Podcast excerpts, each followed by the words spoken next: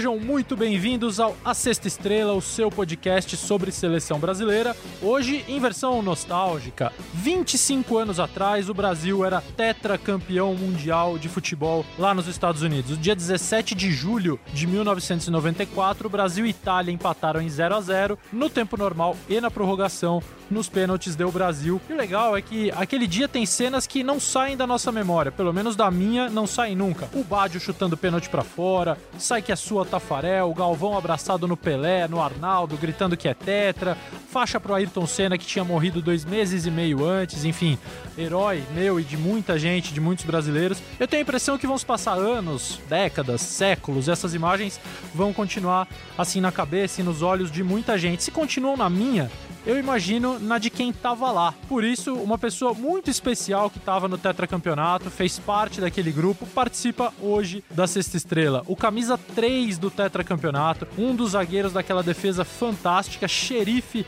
da seleção brasileira. Ricardo Rocha, bem-vindo à Sexta Estrela. Ricardo, obrigado por participar. Conta pra gente quais são as imagens do dia 17 de julho de 94 que não saem da tua cabeça, xerife. Ah, prazer todo meu falar com vocês, né? E uma alegria imensa, né? Eu acho que o que marca aquilo tudo é que você já falou tudo, né?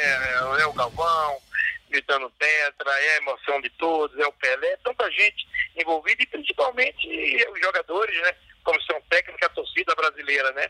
Depois de 24 anos a gente conseguiu um título mundial, um sofrimento imenso, é, 90 minutos, prorrogação, pênalti, né? E quando o Baggio coloca aquela bola para cima, estoura uma, uma emoção muito grande. Eu acho que é uma alegria e um trabalho realizado por todos nós, comandado pelo nosso treinador Parreira, junto com o Zagallo, direção, comissão técnica.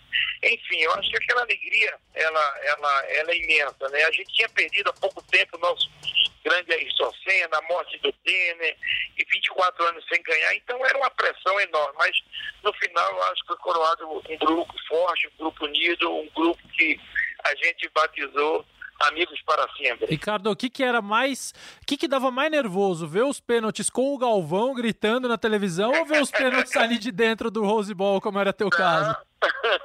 ali de dentro, né? É, porque o Galvão eu só vi depois, eu não vi o Galvão gritar porque eu estava no jogo. Então, depois a gente viu a alegria do Galvão ali abraçado com o Pelé e gritando teto. Então, pra gente foi uma emoção muito grande. Então, é, mas é um nervosismo muito grande, é muito isso. Daí você imagina quem vai bater o pênalti, né? O nervosismo, então é tudo muito difícil, mas a emoção maior ficou para a seleção brasileira. Eu acho que mereceu, eu acho que jogamos com a seleção que tem uma marcação muito forte, a seleção italiana que tem grandes jogadores. Mas o mais importante para a gente foi o título. É verdade que o Romário não ia bater, Ricardo? É, é ele não estava relacionado. E na hora ele define, né? Ele seria o sétimo, talvez o oitavo. A gente, antes, um dia antes, a gente alguns jogadores que iriam bater, o Parreira estava escolhendo, né, e a princípio, se não me engano, era o Zinho que iria bater, mas ele definiu bater e, graças a Deus, bateu e fez o seu gol de pênalti e nos ajudou. Qual a importância, Ricardo, de ter um jogador no grupo que tenha essa, essa confiança? Porque ele, claro, ele era o, o, o artilheiro, um dos principais jogadores do mundo naquela época, o craque dessa seleção, possivelmente, mas não estava relacionado para bater e partiu de uma iniciativa dele. É, você sente falta hoje, assim, no futebol brasileiro, na seleção brasileira, no futebol em geral, de caras que tenham iniciativa como essa? E o quão importante foi naquele momento ele tomar essa decisão? Bem, hoje em dia eu digo que é muito difícil. É, primeiro lugar, é, Romário é único, tá?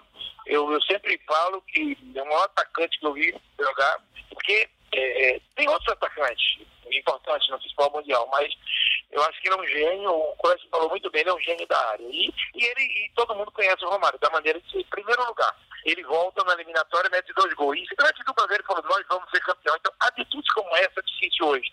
Ninguém quer colocar a responsabilidade para ele. Claro que ele confiava no, claro que ele confiava na gente, no trabalho que a gente vinha fazendo, mas também ele confiava nele. Ele sabia da importância que a gente tinha para ele, mas também é, é, ele era um cara é, é, é, que confiava no seu trabalho, confiava em tudo que ele fez. Então, o Romário, é, ele deu declarações muito fortes antes da Copa do Mundo. Porque, como eu te falei, ele tinha um grupo que ele confiava, ele tinha uma confiança nele. Então, é, muito difícil hoje ter um atleta como ele. E eu tô falando de, de coração, eu não vi nenhum dar uma declaração antes de uma Copa do Mundo como ele deu. O, lembra, pra, lembra essa declaração para quem não lembra, então, Ricardo? O que, que ele falou?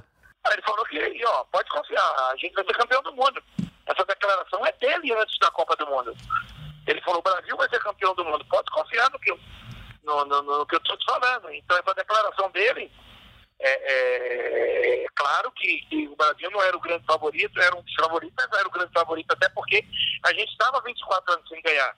Então, essa declaração é, que o Romário dá é antes da Copa do Mundo, quando a gente consegue a classificação. Ricardo, o, o, o, que eu ia te perguntar é: você citou a volta dele em 93 na eliminatória e você viveu todo aquele processo de maneira muito ativa. Você era um dos líderes daquela seleção brasileira, um dos melhores jogadores daquela seleção durante aqueles quatro anos, todo o ciclo praticamente teve a tua presença. É, conta assim, na tua visão ou até no teu conhecimento do que passava na cabeça do Parreira, a volta do Romário foi uma coisa planejada ou foi realmente pela necessidade, depois de uma eliminatória difícil, que acabou tendo uma classificação mais sofrida do que se imaginava? Precisamos do cara, chama ele. É, é o seguinte, deu a lesão do Miller, né, e estava de um atacante. Eu acho que o Romaria para a Copa, eu acho, por tudo que ele estava apresentando. Apesar dos problemas, né, que falava do problema dele com o Zagallo e outras convocações, mas ele é um cara importante para a gente. Digo mais, tá? É, Copa do Mundo é, é, ganha o grupo, tá? Não é único, houve algumas declarações, outro dia, ah, ganhou sozinho, não existe, ninguém ganha sozinho. O Bebeto é um, um cara fantástico para a gente, eu acho que um se completou um com o outro e, e, toda a seleção se completou com os dois. Mas eu digo sempre, eu acho que uma Copa do Mundo sem Romário, eu acho que era muito difícil a gente ganhar. É uma declaração que eu penso é, é, é, do que eu vi na Copa do Mundo. São dois jogadores que chegaram voando, Romário e Bebeto, todo grupo, todo grupo. A gente via essa Copa do Mundo, de pegar uma defesa maravilhosa. Para mim, os dois maiores zagueiros da Copa foi o, o, o Aldair Santos, Jorginho e Branco, espetacular, Leonardo, Tafarel, o monstro. Enfim, Mauro Silva e, e, o Paulo Freire, praticamente foram os melhores jogadores da Copa e cumpriram tudo aquilo que é, é, é, é o Carreira falou. Enfim, uma equipe que se completou dentro da Copa do Mundo, mas é, sem Romário eu acho muito difícil. Ele, ele chegou na Copa do Mundo voando junto com o Bebeto. E por isso que eu digo, é muito importante. O Brasil sempre teve isso. Em 70, com vários jogadores, Tostão, Jairzinho, Pelé. Aí você tem Romário e Bebeto. Aí você tem Rivaldo e, e, e Ronaldo no, no, no, numa outra Copa do Mundo, na de 2002. Então é muito importante jogadores de alto nível. Isso que eu digo, onde hoje o Neymar chegar voando na Copa do Mundo. Chegar como esses jogadores chegaram, querendo ganhar. E a gente perde em 90, foi uma lição para ganhar em 94. A, é, a, a, a era Rivaldo e Ronaldo perde em 98 para ganhar em 2002. Essa geração, alguns já vem de duas, três Copas do Mundo. Então é importante é, que se que se pense porque é uma Copa do Mundo, você tem que estar, tá, não é 100% mão, é 110, 120, porque é muito difícil ganhar uma Copa do Mundo. Se você pegar é, no mundo hoje vivo, quantos jogadores vivos ganharam essa Copa do Mundo? Não tem 500, talvez não tenha 400. O Brasil tem 90 e poucos jogadores, 98, 96, que ganharam a Copa do Mundo vivos, são 69. Então, é muito difícil ganhar a Copa do Mundo. Ricardo, sabe uma coisa que me chama atenção nessa seleção de 94? Não desistia. o Tite fez recentemente um rodízio de capitães na seleção brasileira dele, mas era um outro conceito. Aquela seleção, a faixa de capitão passou assim, pegando um ano antes da Copa até a Copa do Mundo, passou no teu braço, passou no braço do Raí, que era quem usava com mais frequência a faixa, no do Jorginho, Ricardo Gomes, Mauro Silva, até chegar no Dunga, que acabou sendo o capitão do Tetra nos jogos finais, nos jogos decisivos ali. Eram muitos líderes, e todos eles eram realmente líderes, e dá para pescar outros ali, né? Zinho, Muito Branco, Leonardo. Leonardo, Aldair, quer dizer, essa característica... Tafarel. Tafarel, exatamente, que já vinha com a experiência de 90. Zete, Gilmar Rinaldo são no líder do clube, é muita gente. Você falou muito bem, é muito difícil você ter tanta liderança. Se você pegar hoje, depois de 25 anos, muitos desses jogadores, onde estão trabalhando com liderança, né? Então é, é, é muito difícil. E todos com opiniões, opiniões fortes, decisivas. E outra coisa, ali tinha uma coisa que eu achei sensacional. Ele se pergunta quem seria o capitão. Ninguém. O meu pai escolheu o Raí saiu depois. Eu fui, aí foi o Dunga. Gente, ninguém se preocupava. Ah, vou levantar a tal. A gente queria ser campeão. A gente queria. O capitão poderia ser qualquer um. A liderança eram muitas. E, né, e caiu é, é, no braço do Dunga merecidamente por tudo que ele passou em 90. Eu acho que Deus escreveu para essa seleção algumas coisas, né, depois de 90 aí, e merecido, Dunga levantou o troféu, depois de 24 anos a gente deu a volta por cima, mas você falou uma coisa que é fundamental, que hoje falta um pouco, é, é essas lideranças, eu acho que a gente tem muito pouco dentro de uma seleção brasileira. E como é que fazia, Ricardo, para que todas essas lideranças convivessem harmonicamente, com opinião, cada um dando a sua opinião? E eu imagino que aí também tem um mérito do Parreira, da comissão técnica, de, de dar espaço para que essas vozes ecoem, né? Não, não abafá-las. É como eu te falo, a liderança existir. Muitas decisões como afastar um pouco a família da, da concentração eram nossas, mas tudo coordenado pelo Parreira. O Parreira é um grande líder. O jogador é, é um treinador que já, já tinha disputado várias Copas do Mundo. Então isso pesou. O Zagallo foi fundamental, eu estou te falando, para você, vamos dizer. Eu quando eu machuquei, o Zagallo conversou comigo, o Parreira. O Zagallo conversava muito comigo, Ricardo, da sua importância, mesmo sem jogar fora de campo. Então, Américo, né, Américo Faria. Então, essas pessoas conversavam muito comigo, dizendo, você é importante, você tem que nos ajudar junto com o grupo. Eu conversava muito com eles. Eu passava algumas coisas do grupo, tem coisas minhas do grupo que eu não passava para eles, que não precisavam. Então, é uma questão de liderança, mas também de confiança. Então, os três que eu te falei, Américo, é, é Parreira, Zagalo, passavam muito comigo. A, a própria direção, né, o Ricardo Teixeira, toda, toda a direção na época, tinha essa confiança em nós. Então a gente tentava ajudar da melhor maneira possível. Mas está claro, isso o capitanato pelo Parreira, pela liberdade que ele tem dado, tinha dado para todos nós. Ricardo, todo, todo, até hoje, isso é da tua personalidade, todo o ambiente que você tá, que você trabalha, você já trabalhou aqui com a gente na, na Globo, no Sport TV, enfim, você transforma o, o ambiente numa coisa legal, numa coisa bacana, de bom astral, porque é do teu, da tua personalidade. É, como é que você conseguiu manter o bom astral daquele grupo? porque o teu astral devia estar tá baixado, assim, um pouquinho baixo depois da tua lesão, né? Quer dizer, você precisou não só se fortalecer diante da realidade de que não poderia mais jogar a Copa do Mundo, como fortalecer os outros. Como é que você fez isso? Bom, primeira coisa, você tem que resgatar um pouco que você de onde você veio, né? É, quando eu me machuquei, é, eu não sei se sabe da minha história, mas eu fui trocado por 20 bolas, dois jogos de camisa e 20 pares de chuteira. Eu pensei nisso, de onde eu vim e aonde eu estou. Né? Então, quando eu saí de Santo Amaro para Santa Cruz, então a primeira coisa que veio na minha cabeça. Segundo, as mãos dadas em Recife. Tudo isso veio na minha cabeça no início de todo um trabalho. Os jogadores, quando eu tive a lesão, eu, eu ia ficar três semanas que eu joguei o primeiro jogo, fiquei no banco só na final. Então eu poderia ter cortado, ter, me mandado embora. Então os jogadores confiaram não, a gente confia no trabalho que você fez pra gente e a gente quer você aqui. Você imagina uma federação com três zagueiros. Se machuca mais um. A gente tá falando do primeiro jogo, então tudo isso veio na minha cabeça. Uma reflexão. Eu ficava triste. Não adiantaria, para ficar triste, eu não ficaria, juro a você. Se eles vieram falar comigo, falar da minha importância e queriam ver a minha alegria no, no dia a dia no trabalho, então isso pesou muito. Então eu vou ficar, mas eu vou ficar para ajudar da melhor maneira possível. Por isso que eu digo, tem coisas ali dentro que é um confessionário. Muita coisa vem a mim. Isso eu nunca vou falar. Isso é uma coisa minha. Com as pessoas que confidenciavam, com as pessoas que confidenciavam, é, que, que, que tiveram essa confiança de desabafar em alguns momentos. Porque, é claro, a gente só fala do título. Mas o título, ele é consequência de um trabalho. Mas tem muitas coisas que acontecem no dia a dia.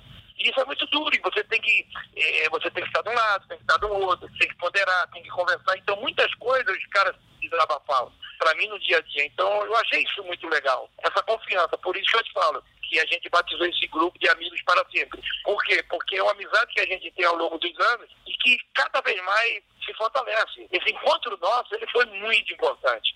Né? Alguns jogadores não puderam ir, problema de trabalho, outros problemas é, de não concordar com algumas ideias da, da, da, da, da CBF, tudo bem, mas os jogadores que estiveram ali, eu tenho certeza que nós nos amamos, nós, nós temos um carinho um pelo outro. Então, isso para mim é que fortalece esse grupo. Então, essa força veio do início da minha carreira, do que minha mãe fez para eu ser um jogador de futebol, do que meu pai fez para que eu fosse um jogador de futebol de uma família humilde. Então, eu repensei, aquela era a minha última Copa. Como eu vou ficar ali? Ficar triste por não jogar? Vale a pena? Não. Então, eu quando acordei, depois da decisão dele, do Parreira, da minha permanência, eu falei, eu tenho que ser um cara feliz. Eu, eu tenho que ser um cara. É, eu aprendi em Portugal uma frase do treinador Manuel, Manuel José que ele falava: Ricardo, trabalho é trabalho, conhaque é conhaque. Então, na hora de trabalhar, vamos trabalhar. Na hora de beber, vamos beber. Então, eu tinha uma alegria até um certo momento. Na hora do aquecimento e na hora dos treinos, era um outro Ricardo. Então, isso foi fundamental. Mas naquela seleção do Tetra, qual que era a frase? Trabalho é trabalho, conhaque é conhaque, ou cerveja é cerveja, uísque é uísque? Qual que era? Não duvido que aquele grupo tomava conhaque, Ricardo. Não, como eu falo também bem, é assim, conhaque é conhaque, trabalho é trabalho, é o seguinte, na hora de beber vamos beber, mas na hora de trabalhar vamos trabalhar. cervejinha. Seja qual for a bebida. Não, cerveja, uma cervejinha, isso não impede outra coisa, era na folga, não tinha coisa é, ligada à concentração, é isso que eu digo.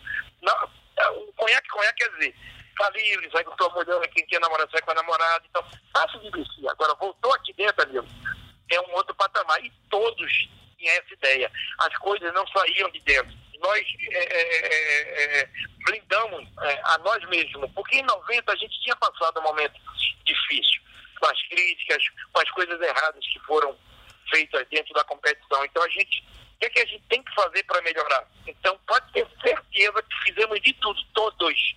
Quem jogou, quem não jogou, para que nada atrapalhasse a nossa tranquilidade. A gente contextualizar o que o Ricardo falou agora há pouco, galera, sobre um encontro. Esse último fim de semana, a CBF reuniu é, ela convidou a todos os tetracampeões para irem na Granja Comari, passarem um fim de semana, baterem uma bolinha, ouvirem um samba, matarem a saudade, se reencontrarem. A maioria dos jogadores esteve presente, alguns não foram. O Romário disse, por exemplo, que era contra a participação da CBF, ele tem um litígio público com a confederação, então não é nenhuma novidade a ausência dele, mas foram imagens bem legais produzidas assim. Então, é, no Globoesporte.com tem um material bacana sobre isso e o Instagram dos jogadores, que hoje em dia é o melhor produtor de conteúdo que a gente tem, né, Ricardo? Tem lá no Instagram o Gilmar. O Gilmar Rinaldi passou o fim de semana todo postando no Instagram. Tá, tem, tem umas imagens Gilmar, bem legais lá.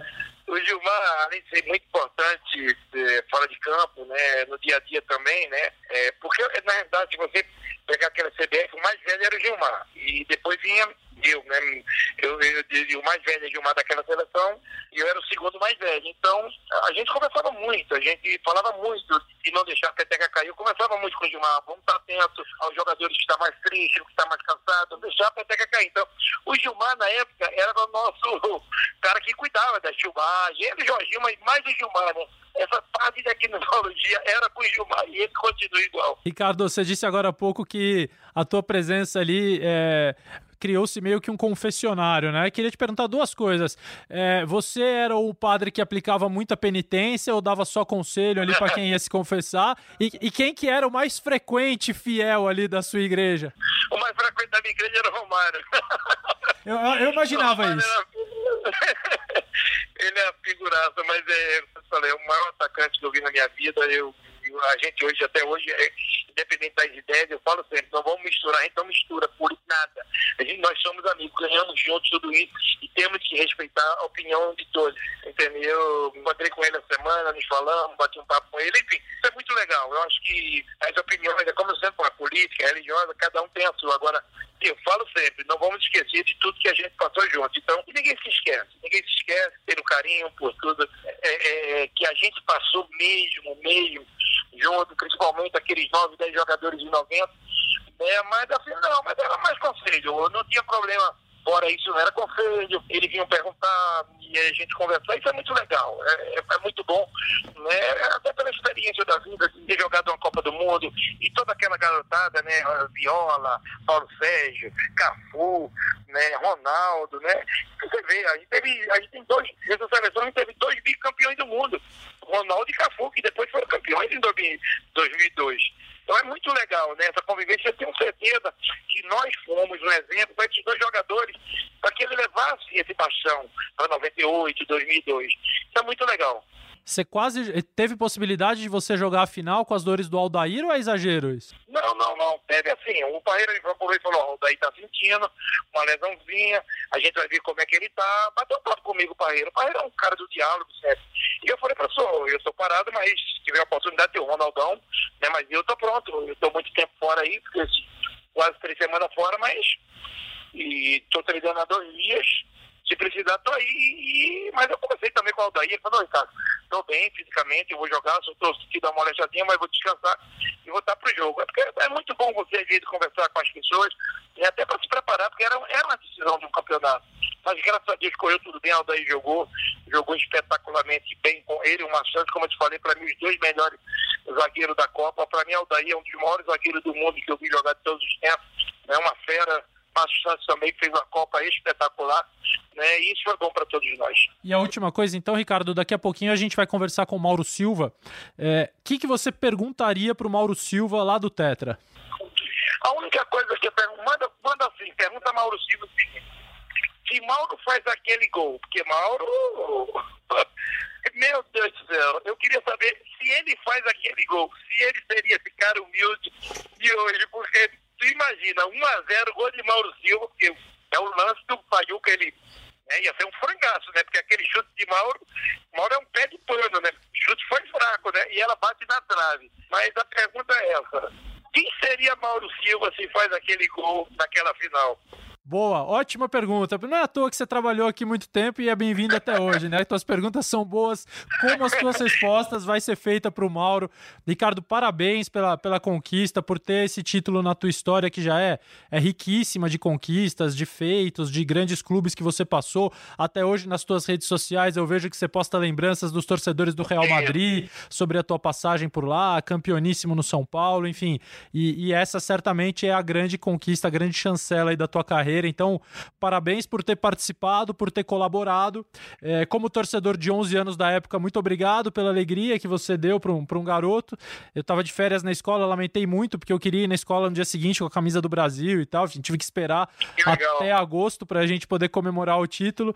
É, e brigadíssimo por, por participar, por aceitar. Espero que a gente se fale mais em breve aí, que você tem muito a colaborar com a seleção. Não, eu que agradeço a você. Você é um amigo que eu fiz ao longo da, da minha vida aí na, no Sport TV, vocês foram fantásticos comigo. É como, é como eu falei, ali com a família que se construiu, é, é, muitas pessoas lá, muitas, muitas, me ajudaram muito. Você é um cara também importante, é um cara que, que ajuda o futebol brasileiro e continue assim, ajudando. Eu acho que a gente precisa se unir cada vez mais. Eu mesmo eu sinto muito a diferença da imprensa de antes com a com a imprensa de hoje. É uma, uma distância muito grande. Eu sei que o jornalismo ele mudou, muita coisa mudou, mas a amizade ela é muito importante, isso é muito bom.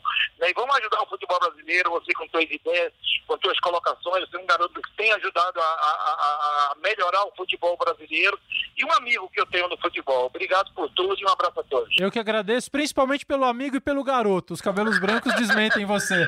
Abração, Ricardo. É um, um abraço, obrigado, amigo. Tá aí, bom, Ricardo Rocha tem uma pergunta para o Mauro Silva, de um zagueiro tetracampeão do mundo para um volante tetracampeão do mundo. É bobagem dizer que o Mauro foi um dos melhores jogadores daquela Copa do Mundo. Eu acho que toda a seleção brasileira, todos os jogadores que entraram em campo, era uma seleção muito homogênea, assim, contando com a genialidade do Romário na frente, com os gols dele, com a dupla absurda dele do Bebeto, e daí para trás uma seleção super coesa, homogênea, como poucas vezes, inclusive, a gente voltou a ver desde então na seleção brasileira.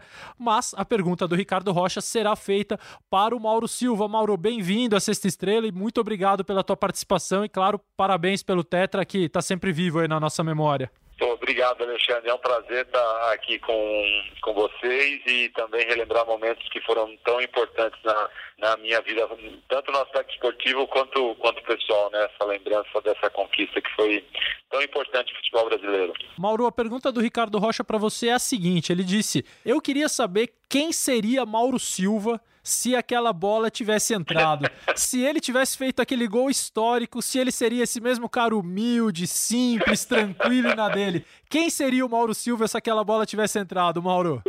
Ricardo é uma figura, é uma figura. Ele fala que se aquela bola entra, ninguém ia me aguentar. Que ninguém me aguentava. Não, mas foi momento assim muito, muito bacana, Alexandre, especial, aquela, aquele lance. E eu sempre falo que evitaria muito sofrimento. Mauro Silva seria o mesmo, não, não mudaria nada na minha vida ter feito um gol naquela, na, naquela final, mas realmente foi um momento muito especial assim e evitaria aquele sofrimento dos pênaltis, né, Alexandre? Infelizmente não aconteceu, mas fica a lembrança. Eu, o Ricardo brinca comigo porque eu falo que até hoje ainda torço para aquela bola entrar quando eu vejo. Mauro, quantos chutes a gol você deu naquela Copa do Mundo? Caramba, eu não, eu não lembro, Alexandre, mas não, também não foram muitos, não. Eu lembro de um contra a Holanda, que na minha lembrança, assim, agora que me fala passou perto. É, e olha, talvez uns dois, três chutes, acho que foi isso mesmo, contra a Itália e contra a Holanda, não lembro de nos outros jogos, não me lembro de. Até porque os jogos mais difíceis foram esses contra a Holanda e contra a Itália, até pela função que eu desempenhava na seleção, e você sai mais e chega mais e arrisca mais de acordo com a circunstância do jogo, né? Quando o jogo está mais complicado, está mais difícil, no final do jogo começa a avançar o time todo e arriscar mais, né? Por causa da necessidade. Então eu acho que foi isso contra a Itália e contra a Holanda. Mauro, quando acabou o Brasil e Bélgica ano passado, que o Brasil acabou sendo eliminado da Copa do Mundo, eu perguntei pro Renato Augusto, logo depois do jogo, eu tava lá na Rússia, eu perguntei, Renato, o que, que vai ficar na tua cabeça para sempre? O gol que você fez de cabeça ou aquele chute que passou raspando e que, se tivesse entrado, teria levado o jogo para prorrogação? E ele falou que, sem dúvida alguma, o chute ficaria muito mais na cabeça dele, muito conviveria muito mais tempo com ele do que o gol que ele marcou. Então eu imagino que, assim, o fato do Brasil, é, aquela bola não entrou e não evitou o sofrimento dos pênaltis pênaltis, mas o fato do Brasil ter ganhado nos pênaltis evitou um sofrimento eterno seu, né? Porque imagina se o Brasil perde nos pênaltis, o que aquele chute ia atormentar a tua vida, né? Nossa, Alexandre, levantou um ponto interessante. Eu nunca tinha pensado dessa forma, mas seria um tormento realmente se isso tivesse acontecido, né? Porque aí você começa a se cobrar, puxa, que pena, que pena, que pena. Felizmente não, não fez falta, felizmente não fez falta, porque a necessidade de ganhar aquela Copa era, era muito grande no futebol brasileiro, né? Ali a gente estava jogando duas seleções tricampeões mundiais e a Itália seria tetra, tetra e, e o Brasil eh, continuaria tricampeão, tricampeão do mundo, né? E eu sempre falo que a, a, na sequência a tranquilidade que aquele título proporciona para a seleção brasileira se nota, né? É palpável porque a seleção na sequência chega na final na Copa de 98 e já ganha a Copa em 2002, né? Como como aquela conquista eh, pavimentou um caminho de tranquilidade para tirou a pressão do grupo para futuras conquistas, né? Ô Mauro, você, o Ricardo te definiu agora há pouco como um dos melhores jogadores ou dos mais importantes taticamente, se não o mais importante daquela Copa do Mundo. E, e assim, é, é, muita gente lembra que era uma seleção muito tática, né? De funções bem definidas e muito bem executadas. É, como é que era, assim, fazer esse papel para poder permitir é, a Romário, a Bebeto, certa liberdade também aos laterais para que eles pudessem criar, assim, explica um pouco para a gente é, como é que como é que era pensado o teu papel e a tua função naquele time. Olha, Alexandre, para mim, sem nenhum tipo de problema, nenhum tipo de vaidade pessoal, uh, com toda honestidade, assim, todos os, os grupos que eu participei, uh, o, o, principal para mim sempre foi a conquista do time, né? Uh, se eu tivesse que me sacrificar pelo grupo, né, ou ter uma, um trabalho que que tem menos visibilidade, que chama menos atenção, não, não tinha nenhum tipo de problema não. E foi um pouco o que aconteceu naquela Copa, até porque eu convivia com o Parreira no Bragantino, eu conhecia perfeitamente o esquema tático que ele trabalhava, o que ele gostava que o primeiro volante fizesse, né, que desse, ficasse na frente dos zagueiros e desse cobertura aos laterais. No esquema tático do Parreira sempre, eh, o trabalho é sempre pelas laterais, que é a melhor forma de você atacar, de você criar dificuldades para o adversário. Então eu ficava ali, né, permitindo que o Jorginho e o Leonardo subissem para o ataque e principalmente depois da, da saída do Ricardo Gomes e o Ricardo Rocha, que eram os dois zagueiros titulares, e acabou entrando o Márcio Santos e o Odair, que foram dois jogadores incríveis, que fizeram uma Copa maravilhosa, mas que até então a gente não tinha essa, essa certeza da, da performance, do desempenho esportivo deles, e existe uma preocupação para o Brasil jogar uma Copa com uma zaga inédita. É, felizmente deu tudo certo, então o meu papel era fundamental, o Parreira tinha uma confiança muito grande no Mauro, e eu tinha que ficar ali, enfim, fazendo um trabalho sem sair dali, deixando o Dunga sair mais para o ataque, os laterais subirem mais. E estar tá atento quando os zagueiros saíssem na cobertura para entrar no meio dos zagueiros para fazer a cobertura deles ali na, na zaga. Mauro, você é um cara de uma trajetória até chegar à Copa do Mundo de 94 interessantíssima, né? Porque hoje é um cenário inimaginável um jogador ter uma primeira convocação para a seleção brasileira jogando no Bragantino ou em qualquer outro clube do interior do, de São Paulo, do país, enfim. E você estreou na seleção brasileira sendo convocado pelo Falcão. É, eram três jogadores do Bragantino titulares né, naquele jogo, contra a Argentina em 91, você, Gil Baiano e Mazinho Oliveira. É, eu imagino que para você seja um orgulho grande, assim, o Mazinho e o Gil não acabaram não tendo uma carreira longa na seleção, assim como outros jogadores convocados de times pequenos, times do interior, mas você foi à Copa, você foi campeão do mundo, quer dizer, ter começado assim, eu acho que deve é mais rico ainda assim no teu currículo, né, Mauro? Alexandre, sim, porque as dificuldades são maiores, né? O que você comentou, você chegar na seleção vestindo a camisa do, do Bragantino não é tão, tão simples assim. E, e você se manter na seleção, né? Fui convocado por Falcão em 90, que até 2001 foram 11, 11 anos de seleção brasileira, é, onde a margem de erro é muito reduzida, né? Para você se manter ali, realmente você tem que, que entregar muito. E principalmente quando você não tem o, o apoio, o respaldo de uma grande, de uma grande torcida, né? Você está sempre é, preso que você é de um time do interior, que provavelmente você tem que entregar mais para se manter ali, né? As dificuldades são ainda maiores. Então, me, me, me deixa satisfeito, assim, muito orgulhoso de, uma caminhada, assim, de ter conquistado títulos importantes, de ter construído uma carreira de sucesso, de ter vestido a camisa da seleção brasileira e ter ganho grandes títulos é, aqui no Brasil e fora, realmente sempre vestindo a camisa de times é, teoricamente modestos. Mauro, eu abordei um assunto com o Ricardo que foi o seguinte: a quantidade de líderes que tinha nessa seleção a gente viu a faixa de capitão passando no braço do Raí, que era o mais habitual, mas Jorginho, Ricardo Rocha, Ricardo Gomes, é, até chegar no Dunga, passou pelo seu braço também, num jogo que, se eu não me engano, o Raí é substituído e você é, herda a faixa de capitão por, por, pelo restante da partida, assim. É, e, e, ficou uma coisa assim que eu já abordei com ele, mas também queria te ouvir, porque hoje a gente sente um pouco de falta, assim, de, de muitos líderes, não só na seleção, no futebol brasileiro em geral, de como tantas vozes de peso e de liderança conviviam em harmonia, assim? Como é que era esse dia a dia? E eu imagino que muitas decisões eram tomadas em conjunto, assim, Parreira, Zagalo e vocês participando também. Sim, Alexandre, essa, essa, esse grupo eu sou suspeito, mas eu sempre elogio muito esse grupo de 94 pela, é, pela maturidade do grupo, né, por essa liderança. Era um momento que o Brasil, é, a maioria dos jogadores, nós éramos protagonistas nos nossos times, assim, né, na, momento, né. Se você pegar, era um momento que o futebol europeu ele só contratava quem realmente ia para fazer diferença, né. Não, não tinha tanto espaço para um número tão alto de estrangeiros, assim. Eu lembro que se você fosse um jogador igual tem no país, eles falam, pô, não, por que, que eu vou trazer um estrangeiro se eu tenho que trazer os estrangeiros são os que marcam a, a diferença, né? Naquele momento era assim. É, Romário, protagonista no Barcelona, Bebeto, protagonista no, no La Corunha, e assim por diante no, nos clubes europeus como, como um todo, né? E grandes líderes, é, que isso é importante porque o, o treinador, esse apoio, esse suporte, essa cobrança a, é, entre jogadores, ela é muito útil, ela é muito saudável, né, Alexandre? Na minha visão, assim, a gente vive um momento diferente, onde tem muito mais visibilidade. Estamos falando de uma geração com um perfil também é, diferente, né? Os jovens, eles não se cobram tanto, não falam tanto, não se exigem tanto. E isso, na nossa época, era bom, funcionava bem, porque existia uma cobrança é, de cada um uma autocobrança e uma cobrança do companheiro por desempenho, por performance, né? Já não preciso nem falar do Dunga, que pegava no pé do mundo, chato pra caramba, falando o tempo todo, mas é, a tendência dentro do grupo era todo mundo falando o tempo todo, todo mundo cobrando um, um outro, todo mundo orientando o companheiro e também participando de decisões é, junto com a comissão.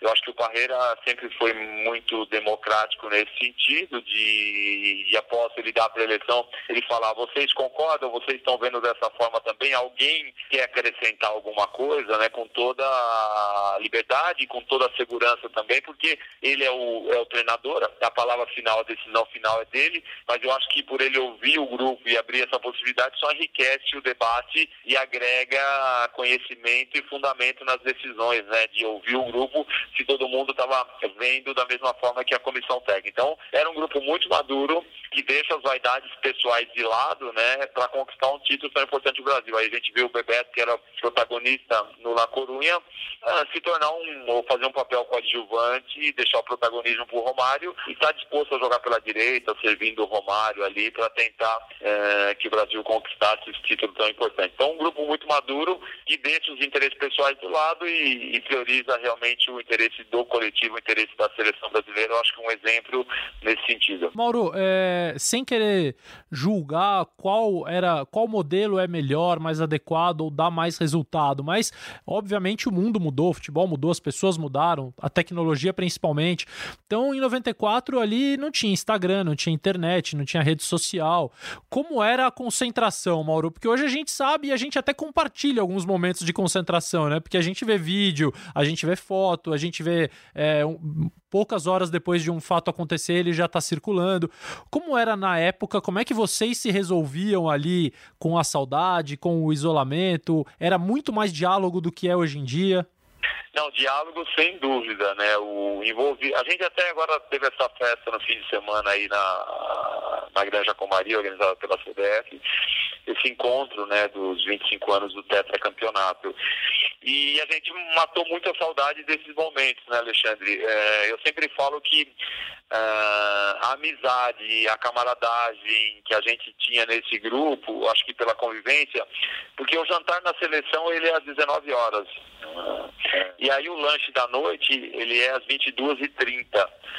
Durante muitas concentrações, muitas vezes, Alexandre, eu nem vou lembrar dizer quantas, a gente jantava e a gente ficava sentado na. A gente batendo papo após a janta, emendava o jantar com o lanche, assim, de, de você é, terminar o jantar e você chegar até o lanche conversando sem levantar da mesa ali. Eu, Dunga, Romário, é, Ricardo Rocha, Aldair, né, enfim, o, grupo assim, a gente, a maioria, assim, a gente ficava conversando muito tempo, a gente tinha realmente uma relação muito próxima e é aquilo, eu acho que fortalece muito o grupo quando um joga pelo companheiro do lado, um luta pelo companheiro do lado, um apoia o outro, um ajuda o outro, né? Isso faz um time ser muito forte, né, Alexandre? A gente tinha muito isso de, de conhecer a família, de lutar pelo companheiro do lado, né? Tá em dificuldade ali, vamos ajudar, vamos socorrer, estamos junto aqui. Então isso fortalece muito uma equipe, né? Um grupo. Mauro, tem um personagem no Tetra que para mim é muito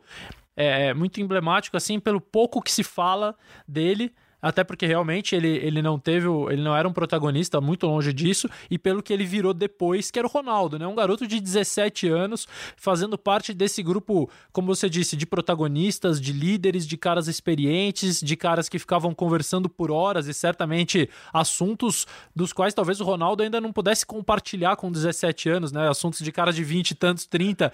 Como é que era o Ronaldo assim? Como é que ele como é que ele fez ou como é que vocês fizeram para que ele não fosse um peixe fora d'água total, assim, nesse meio. Não, ele estava muito à vontade, assim, chamado de boca de lata, que na época ele usava, usava aparelho para corrigir é, os dentes, né? Então ele era um garoto muito, assim, que como ele era o caçula ali do, do grupo, todo mundo tinha um carinho muito grande por ele. E ele tinha um potencial enorme. Mas como também essa questão da seleção brasileira, uma Copa do Mundo, como foi importante o Ronaldo estar tá naquela Copa de 94 e como aquela Copa de 94 fez bem e ajudou no amadurecimento do Ronaldo para as conquistas posteriores, né, Alexandre? Então, eu acho que isso também aconteceu com o Kaká em determinados momentos jogadores mais jovens, assim, com potencial grande, fazerem parte do grupo, mesmo com poucas oportunidades ou, ou nenhuma oportunidade para ser titular naquele momento, como isso prepara, como isso curte essa convivência com jogadores mais experientes. Né? Foi o que aconteceu com o Ronaldo, é, um jovem, assim, uns 17 anos, num grupo já, jogadores numa faixa etária bem superior à dele, mas o carinho, a relação era boa, apesar da diferença de idade, realmente ele foi muito bem acolhido pelo grupo, com muito carinho, apesar de dele ser muito jovem e foi um personagem importantíssimo também para o futuro do futebol brasileiro na sequência, tanto em 98 e principalmente na conquista da Copa de 2002. E eu acho que teve, foi de fundamental importância a presença dele, como isso fez bem, como isso preparou ele para as Copas seguintes, né? Mauro, é, assim, para a gente finalizando, o que, que você acha que poderia se transferir daquela seleção de 94 para essa atual, não estou falando essa da Copa América ou essa, mas, mas para um contexto, para um modelo atual de seleção brasileira, levando tudo em conta a evolução do futebol, a evolução humana, da tecnologia, das relações, é, o que, que você acha que aquela seleção poderia deixar de legado ou deixou para as próximas, para essa atual e as próximas conseguirem ter o mesmo sucesso? Olha, Alexandre, eu acho que um ponto forte que eu destacaria é o pragmatismo da, daquela seleção. Uh, porque, primeiro que você jogar uma Copa do Mundo, você tem que entender que uma Copa do Mundo ela não é um campeonato, ela é um torneio, ela é uma competição muito curta, onde a margem de erro a partir da primeira fase é zero. Então, essa consistência defensiva, essa solidez defensiva, ela é fundamental para você conquistar. Principalmente quando você pensa no futebol brasileiro, que a gente normalmente, tradicionalmente, a gente é muito forte ofensivamente falando, né? Se a gente tem essa força ofensiva e você está arrumado atrás, você está compacto, né? a chance de você sair e o Brasil sair de um jogo sem marcar ela é muito pequena. Agora, se você sofre um gol ou sai atrás, a partir da, da primeira fase, é, entra nas oitavas nas quartas ou na semifinal, é, sofrer um gol de uma grande seleção num jogo desse é um, é um baque difícil de, de superar. Eu não digo que seja impossível, mas é difícil. Então, você administrar isso, é, essa ansiedade, e você tentar, enquanto está 0 a 0 você está no jogo. Né? Então, você, esse pragmatismo, essa, essa forma de entender a Copa do Mundo, ela é importante né? Porque que nem, sei lá, Brasil e Bélgica. Você toma um gol ali de escanteio, puta, já te entra as pressas, ou começa a correr atrás do resultado. O que você faria de uma forma, você já começa a fazer com mais pressa, acelerar mais o jogo, o relógio corre contra os interesses. Então, eu acho que é isso. Você realmente entrar na Copa do Mundo querendo dar espetáculo, querendo mostrar o futebol brasileiro sem perder a nossa essência, mas ao mesmo tempo você entendendo as características de uma Copa do Mundo. Eu acho que isso, essa seleção de 94 conseguiu fazer muito bem, porque quando a gente chega na final contra a Itália, quem conhece futebol italiano, você sabe se você sofrer um gol da Itália, meu amigo, você é, conseguir dar a volta no placar é dificilíssimo, né? Então, você tem que realmente ter esse entendimento e saber que com tranquilidade, com atenção, esse bom posicionamento, né?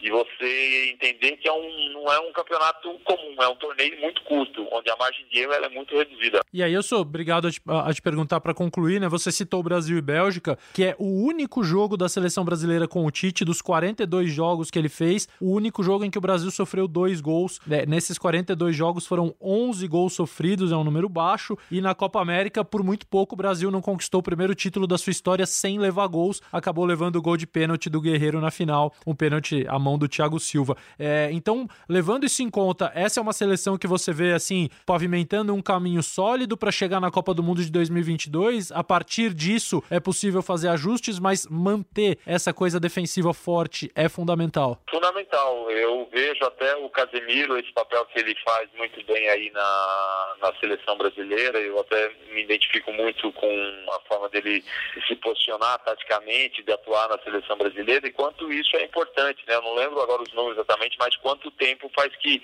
a seleção brasileira não perde com o Casemiro plantado ali na frente da defesa, né? A Sete anos. Quanto? Sete anos. A última derrota Sete, do Casemiro foi em 2012. Anos, né?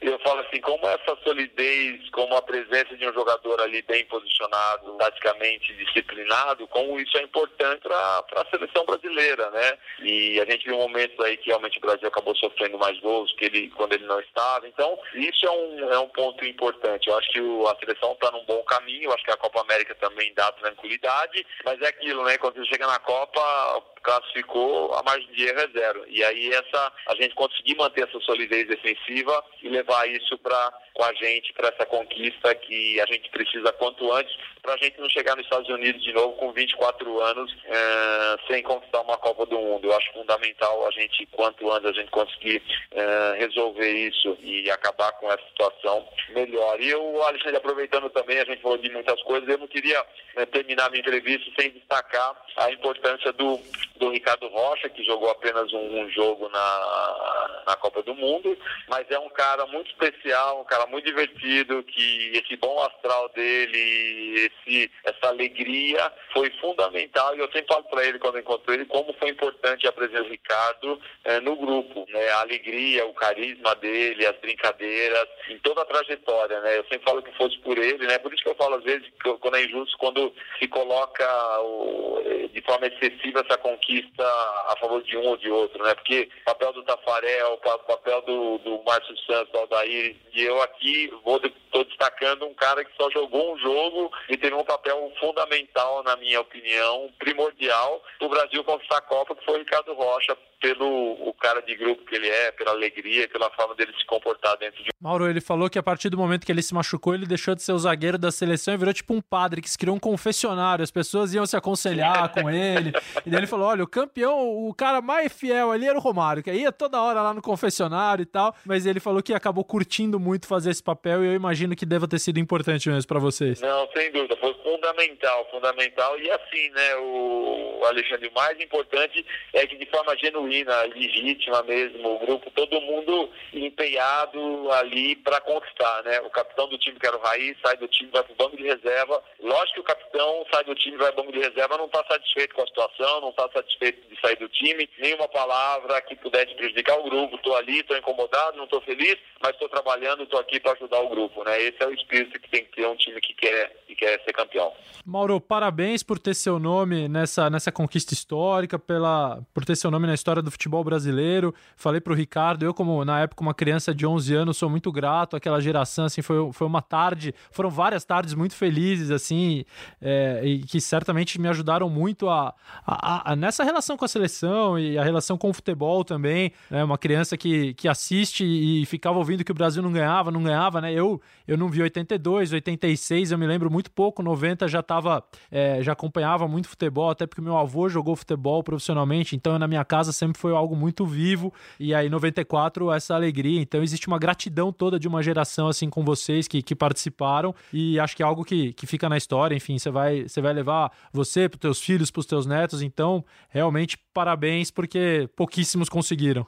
Alexandre, obrigado. Te agradeço aí pela, pelas palavras, mas é a gente que tem que, que agradecer a vocês também, porque quando a gente está lá naquela, naquela batalha, lá naquele sofrimento, a gente sabe que, que nós não estamos sozinhos, que tem muita gente em casa no Brasil aí que está sofrendo com, com a gente, tá? E tudo que a gente alcança na vida, esse reconhecimento, tudo que o futebol é, é graças a pessoas apaixonadas aí como, como você. Então, é, a gratidão também é, é recíproca, tá? Porque faz parte que é, da nossa vida e a gente só chega a, alcançar esse, esse reconhecimento para as pessoas que adoram, que gostam de futebol, né? E 94 é muito especial porque a gente encontra muita gente na rua que fala, puxa, para mim foi a Copa mais marcante porque os 24 anos pesavam muito e tinha uma, toda uma geração que não tinha visto o Brasil ser campeão mundial, teve aquela oportunidade. Então, a gente que agradece aí pelo carinho também, tá bom, Alexandre? Tá aí, Mauro Silva e Ricardo Rocha, dois personagens históricos do futebol brasileiro. É, acho que o Brasil e todo mundo tem que reverenciar campeões do mundo.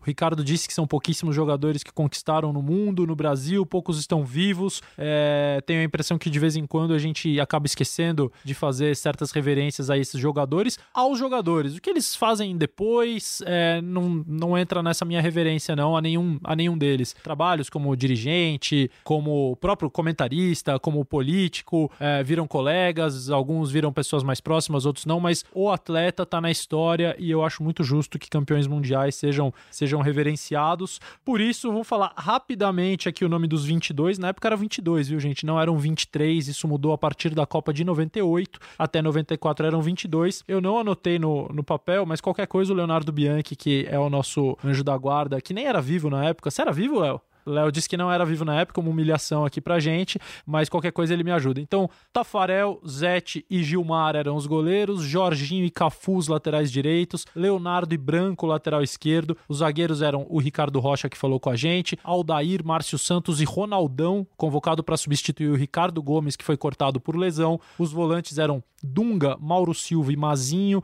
os meias Raí, Zinho e Paulo Sérgio, e na frente Bebeto, Romário, Miller, Viola e Ronaldo, que ainda não era fenômeno, mas era o boca de lata, como entregou agora há pouco Mauro Silva.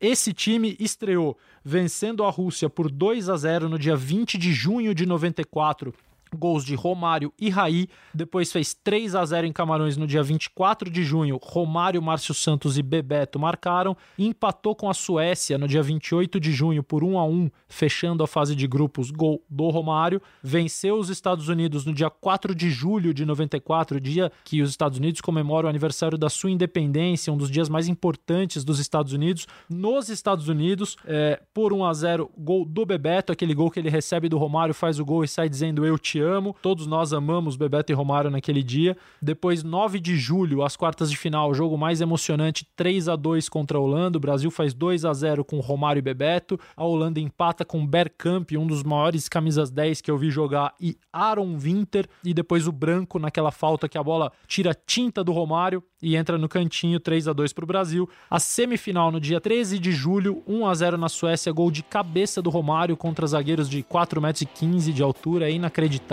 aquele gol. E a final, 17 de julho, 0 a 0 com a Itália, a bola do Mauro Silva quase entrou na prorrogação, o Paluca tenta segurar, a bola espirra, escapa do braço dele, toca na trave é, e o Brasil acaba ganhando nos pênaltis. Bateram os pênaltis, o Márcio Santos perdeu o primeiro, o Romário fez, o Branco fez, o Dunga fez 3 a 2 para o Brasil, que foi o placar final. A gente vai voltar em breve com a sexta estrela, já voltando para os tempos atuais, voltando para 2019. Seleção brasileira ainda tem seis compromissos esse ano. Joga em setembro, dia 6, contra a Colômbia em Miami, dia 10 de setembro contra o Peru, uma reedição da final da Copa América em Los Angeles. São os únicos dois jogos já confirmados para 2019. Depois tem mais quatro, dois em outubro e dois em novembro.